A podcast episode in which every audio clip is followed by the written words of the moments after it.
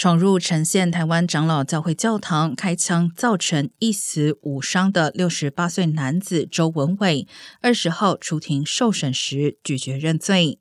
当局对他的指控，除了谋杀和谋杀未遂之外，还增加了仇恨犯罪，认为他的动机是出于种族、肤色、宗教或国籍。